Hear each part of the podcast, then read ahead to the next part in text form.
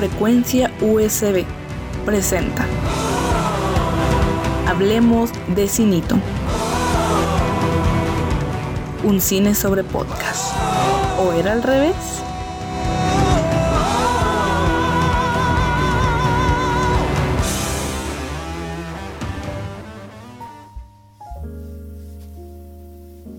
Hola, bienvenidos, bienvenidas a una nueva emisión en Hablemos de Cinito. Espero que se encuentren muy, muy bien. Hoy vamos a hablar de La Casa de los Abuelos, Así en la Tierra como en el Infierno y La Bruja Vampiro. Así es, tres películas de terror que, aunque yo haya dicho que me dan miedo este tipo de películas, curiosamente fue el género que más vi este año. Según la ciencia, ver películas de terror nos permite crear escenarios mentales de cómo nos enfrentaríamos a lo que estamos viendo en pantalla.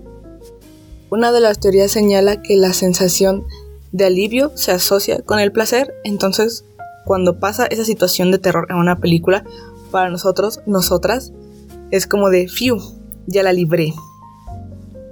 Lo que a su vez implica que mientras más miedo nos genera una película, más satisfactorio será lo que viene después. También hay una propuesta desde el lado de la psicología que sugiere que vemos películas de terror para entender nuestros miedos y los de la sociedad, o puede que las personas solo busquen experiencias intensas y si las pueden obtener a través de películas de terror, por supuesto que les va a gustar ver este tipo de películas. Pero bueno, después de esta introducción, pasemos a las películas que preceden el tema central de hoy. La primera película es 21 Blackjack de 2018.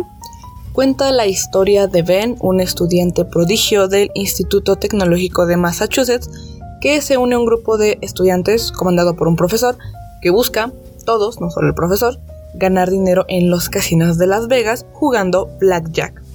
Crean técnicas que se basan en el conteo de cartas y matemáticas avanzadas para vencer este juego. La película ganó varios premios como mejor drama y sí, todo bien en esa parte, la historia es buena, abarca varias temáticas, a mí me la recomendaron y me dijeron que estaba muy buena. Y a mí no me gustó tanto, lo cual por supuesto no quiere decir que sea una mala película. Como les digo, la historia es buena, tiene una fotografía promedio, no pasa desapercibida, pero tampoco es algo que dé mucho de qué hablar. Yo destaco los grandes planos generales de Las Vegas, es decir, las tomas más amplias donde se muestra la ciudad, los casinos y demás edificios. Por lo demás, la música está bien, las actuaciones bien, en su mayoría. Lo único que puedo destacar en esta parte es a Jim Sturges, que interpreta al protagonista, y no lo destaco en un sentido de tremenda actuación, sino que yo lo conozco de otra película, se llama El manicomio de Elisa de 2014, y este señor interpreta a un médico especializado de la salud mental que llega a un asilo en el que los métodos con los que tratan a los pacientes son todo lo contrario a lo que sería en la época, como puede ser una terapia con electrochoque y terapia entre grandes comillas, por supuesto. Ese es una de las partes más llamativas o relacionadas al conflicto de la película, pero a la par este médico que es interpretado por Jim Sturges y que por cierto su apariencia física me recuerda a Ned Flanders, o sea su personificación en la película, es como su versión live action. Pero me desvío. Es de vuelta al tema.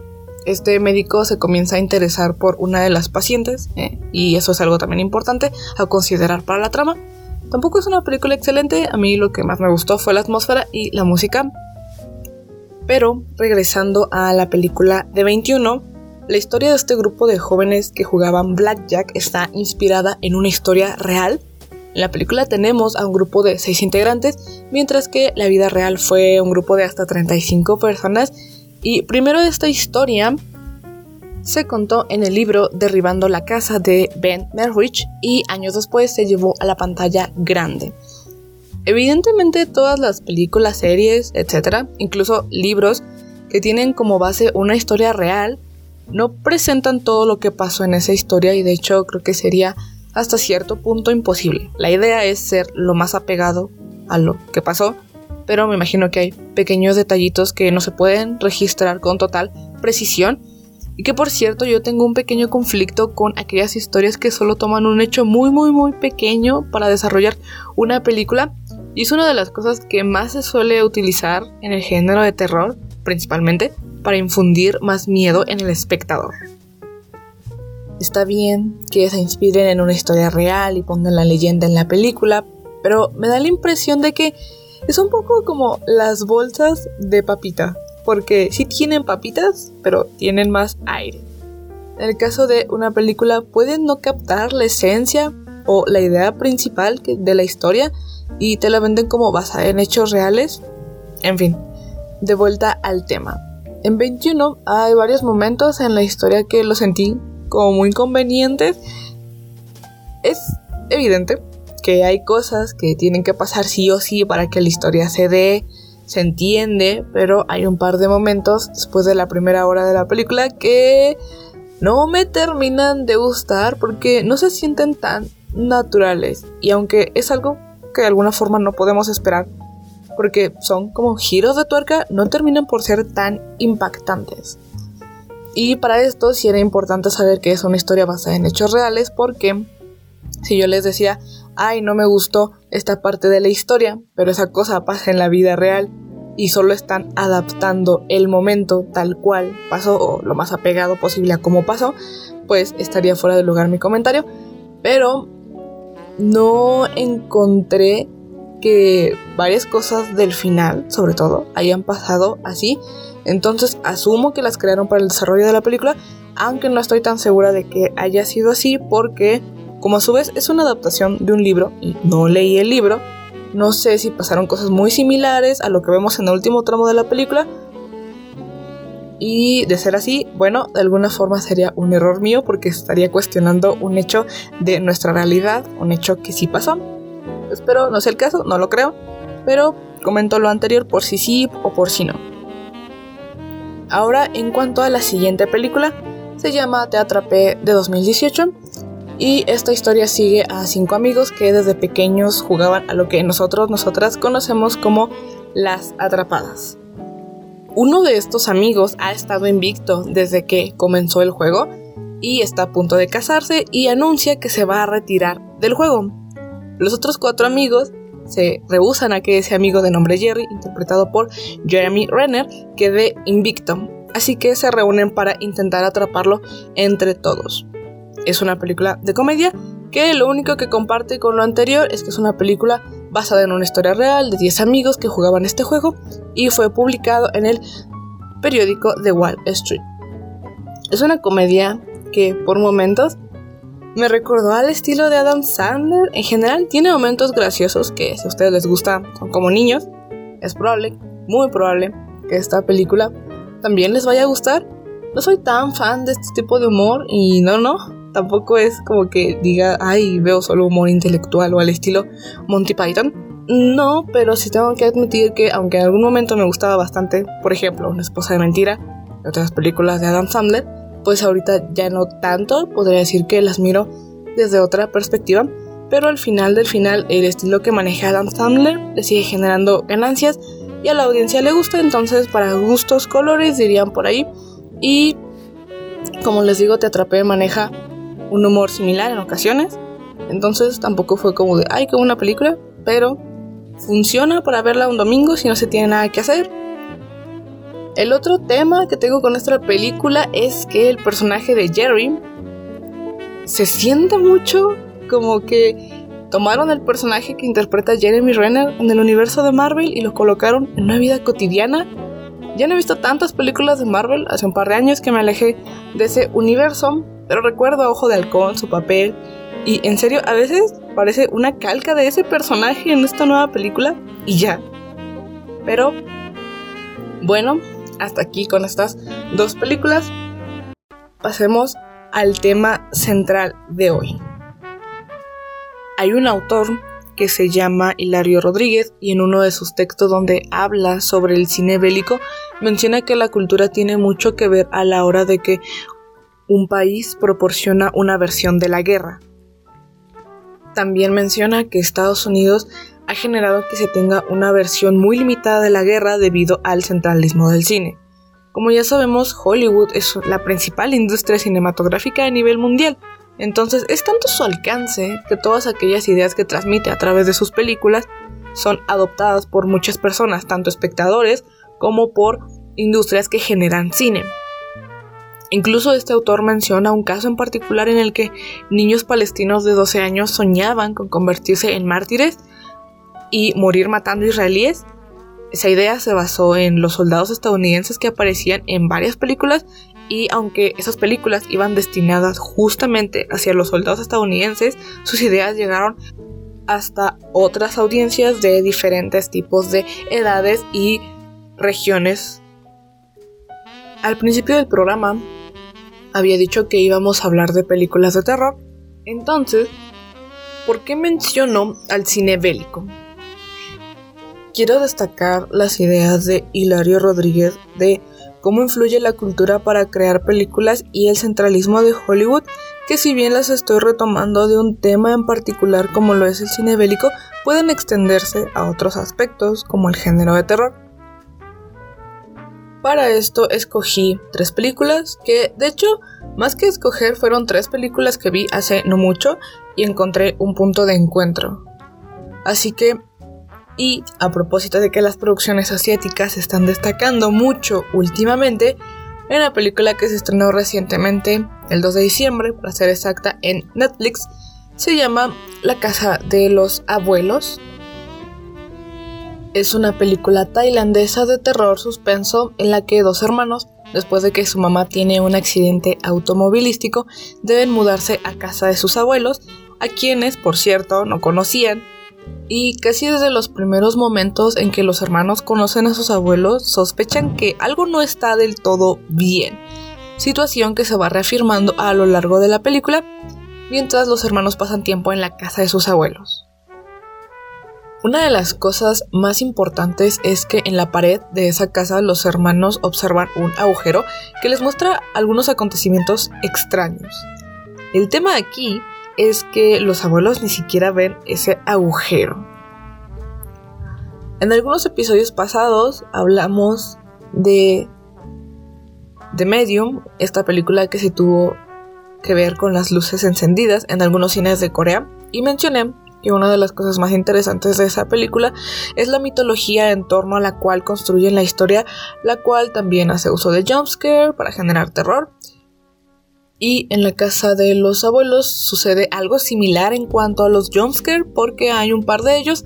Y esto no lo digo de manera negativa, pero tomando en cuenta estas dos películas de terror asiáticas que hacen uso de este recurso, eh, considerado por algunos como un medio mediocre para generar miedo en los espectadores, es interesante como estas películas, como ejemplos de qué tan lejos ha llegado la influencia norteamericana de las películas de terror que algunos de sus recursos son utilizados por las industrias de otros países. Esto no significa que Hollywood sea el dueño de los jumpscare, pero este recurso se originó en ese país en 1942 con una película que se llama Cat People. Y poco a poco fue utilizándose más hasta que llegó a considerarse por algunos como un cliché en el terror contemporáneo Además de la centralización del cine, creo que también influyó mucho el factor tiempo para que se extendiera el uso del jumpscare en otros países. Han pasado alrededor de 70 años desde que se originó este recurso. Tiene bastante sentido que se haya extendido a otras regiones. A diferencia de, de Medium, en la casa de los abuelos no hay tanto uso de la cultura para generar la historia, si vemos elementos propios del país como la escuela, un poco del estilo de vida, incluso un poco del sistema judicial, es mínimo, pero está presente. Esto respecto a lo que menciona Hilario Rodríguez a grande rasgo. Y ya por otro lado, la película está bien, aunque a veces no se siente como una película de terror. De hecho, tiene varias cosas sucediendo a la vez que al final del final todas se relacionan con el tema principal de la película, que es la verdad siempre sale a la luz, pero no tienen una relación como tal con el conflicto que se está desarrollando en la casa y tiene que ver con el agujero y es todo una gran cantidad de secretos que giran en torno a esa familia lo que a su vez genera que no se sientan necesarias estas situaciones que son ajenas al conflicto principal, porque sí tienen que ver con la vida de cada hermano, de los abuelos, incluso de la mamá que está en el hospital y otros temas por ahí, pero no aportan nada. Y entonces la película dura poco más de dos horas y creo que bien se pudieron ahorrar ciertas cosas, sería mínima y quizá sería más llevadera. Pero lo que sí quiero destacar y me gustó bastante es la paleta de colores sobre todo en la casa de los abuelos porque predomina mucho el color verde y ha sido muy utilizado en películas de terror o suspenso justamente para generar una sensación de miedo, de que algo no está bien, pero los colores verdes que utilizan no son colores verdes agresivos ni opacos, sino que es toda una escala de matices y se ve precioso. También de vez en cuando juegan un poquito con las luces y se ve bien, entonces visualmente Tampoco es la gran cosa, pero sí podría destacar eso. Pero por otro lado, hay una cosa que sí me disgustó bastante. Eh, puede que sea parte de lo que haya buscado generar la película. Pero eh, no quiero dar tantos spoilers porque como es una película que no tiene mucho tiempo, pues no me parece justo.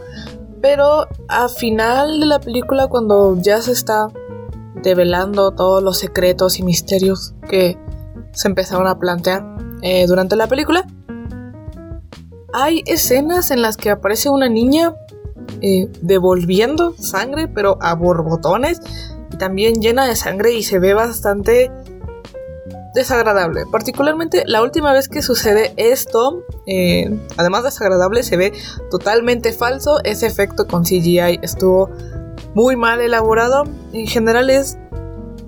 No es grato ver ese tipo de escenas. Este, son como muy sangrientas, sí, pero a la vez se sienten tema, excesivas.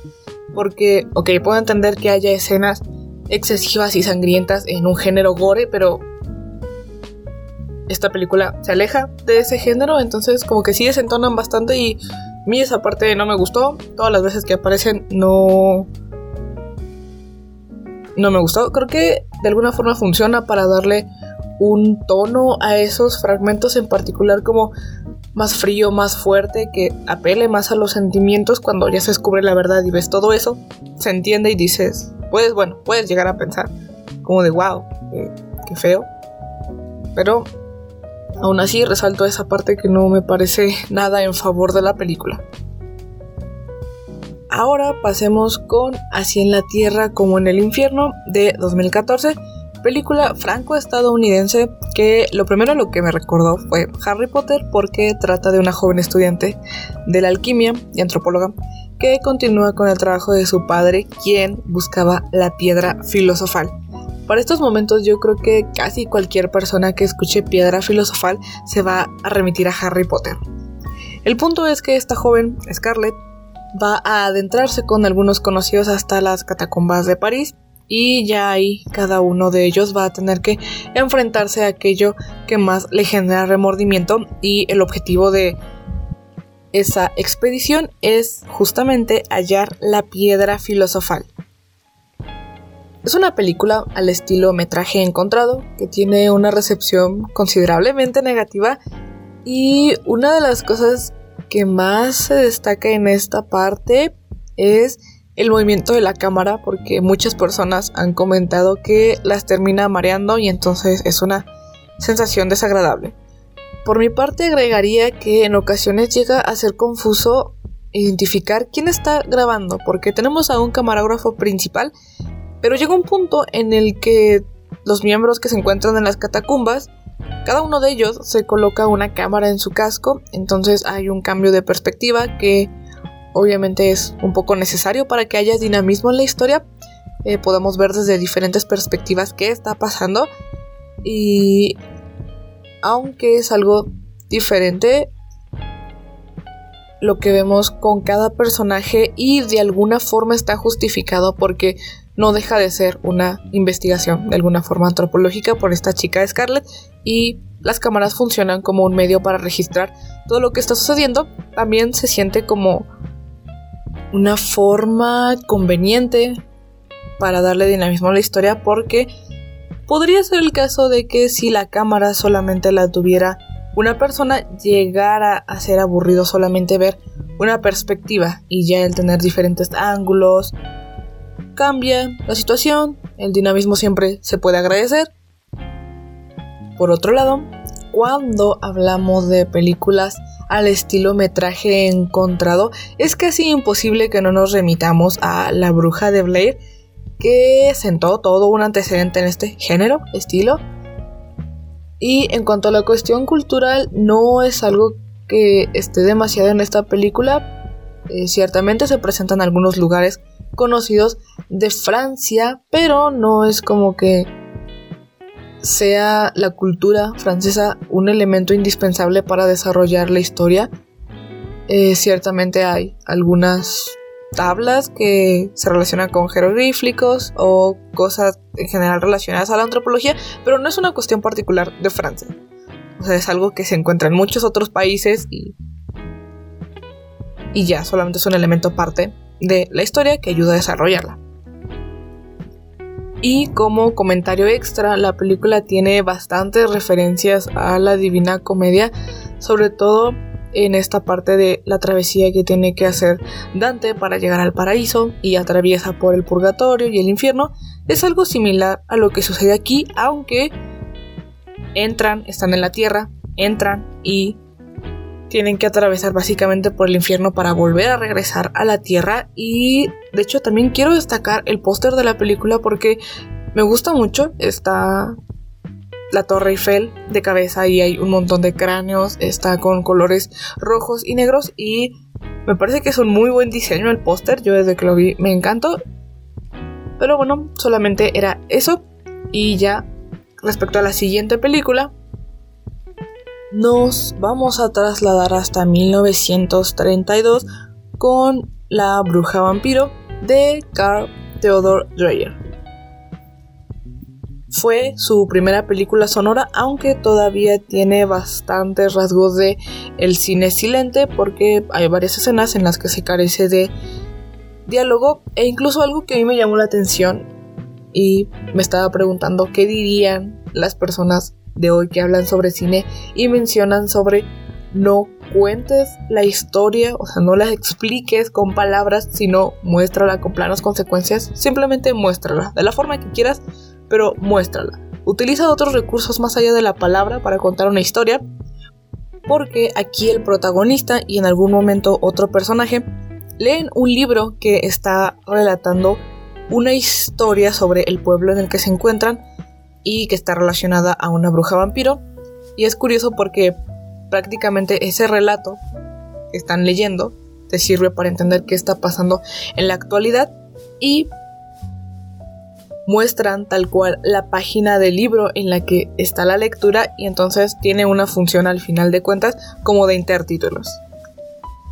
Y la historia que nos presenta la película sigue a Alan Gray, un joven viajero que se detiene en un castillo y observa como una mujer es atacada por un vampiro en forma de bruja.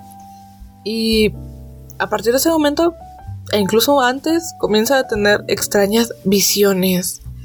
Y creo que la parte más destacable de esta película es justamente el juego que hace el director con las sombras. Es una de las cosas más interesantes que he visto en el cine silente y de hecho, en un principio esta película también tuvo muy mala recepción, pero ahorita también ya se considera como una obra que influyó muchísimo para el desarrollo del género de terror. E incluso Alfred Hitchcock llegó a declarar que era gran fanático de esta película. Pero regresándonos un poquito, fue tanto el impacto de las críticas negativas para el director que incluso se alejó poco más de 10 años de la producción de películas. Ya después regresó con una película que también resultó ser bastante buena. También La Bruja Vampiro es otra película ejemplo de aquellas en las que la narración no es tan relevante. Es si nos están contando algo, pero no es algo tan indispensable ni en el que sucedan tantas cosas, sino que es a partir del juego de la cámara o la paleta de colores que se vuelve muy interesante la película. Aquí es el juego de sombras porque todavía estaban en blanco y negro.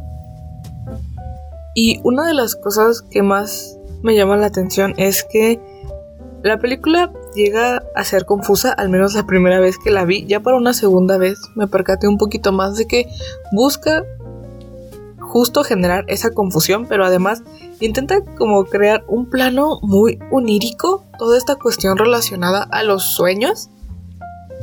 Y por ejemplo, hay un momento en el que, y a propósito hablando de este juego con las sombras, no me refiero a particularmente como que juegue con el movimiento de las luces y donde las coloca y las sombras, sí lo hace, pero es que literalmente hace un juego con las sombras.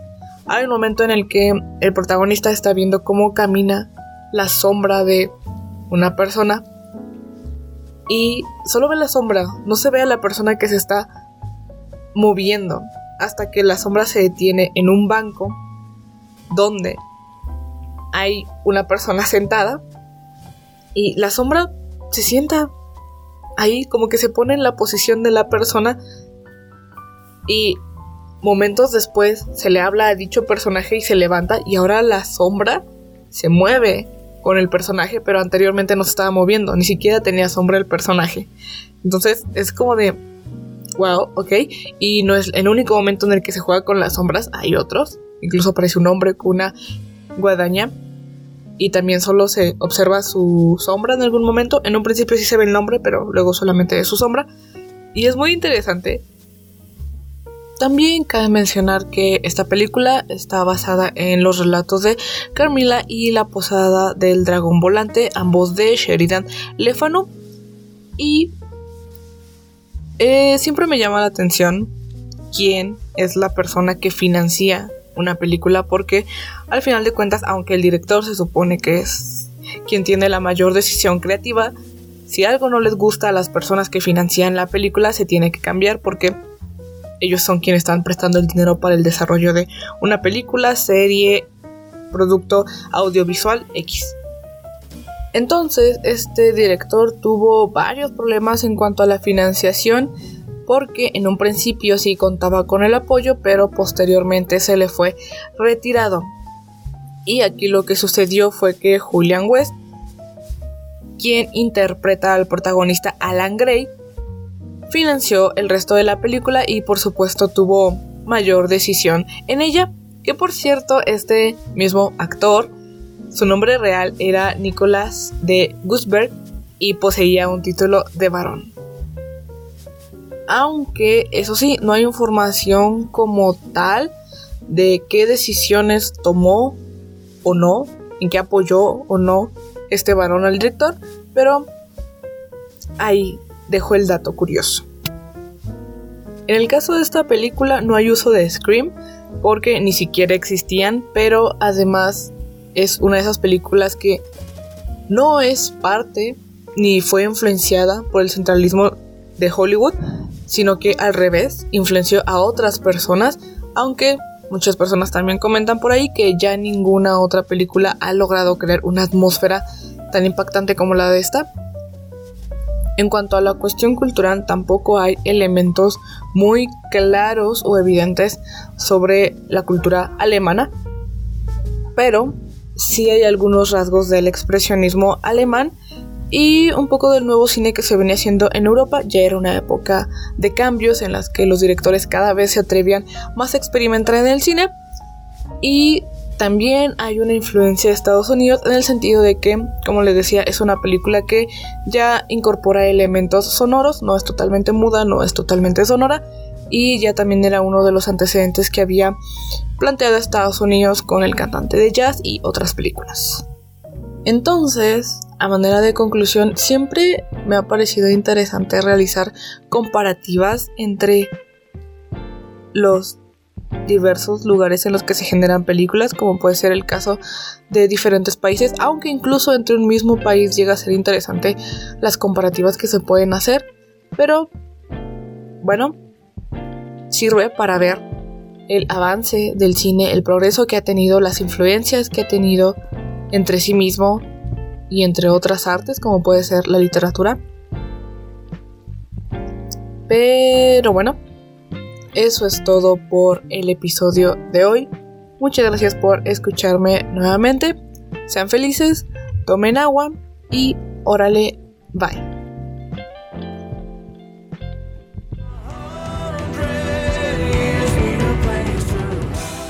Nos escuchamos en el siguiente Cine sobre Podcast en vivo todos los miércoles a las 6 de la tarde por frecuencia USB o puedes sintonizarnos donde quieras, cuando quieras a través de la plataforma Spreaker.